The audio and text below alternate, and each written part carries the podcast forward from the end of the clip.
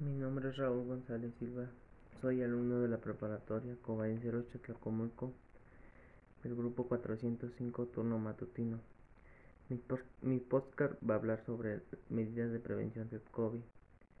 Para evitar el COVID es primero lavarse las manos con frecuencia con el uso de jabón o alcohol.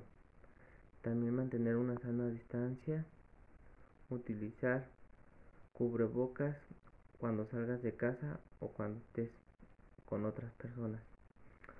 También cuando destornudes o tosas, cubrirse la boca o nariz para evitar el contagio.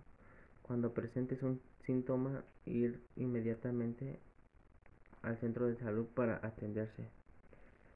Otra de las cosas para prevenir es lavarse, lavar las frutas y verduras que vayas a consumir para prevenir el COVID-19. Espero y les, les sirva esta información para que prevengan el COVID-19. Gracias.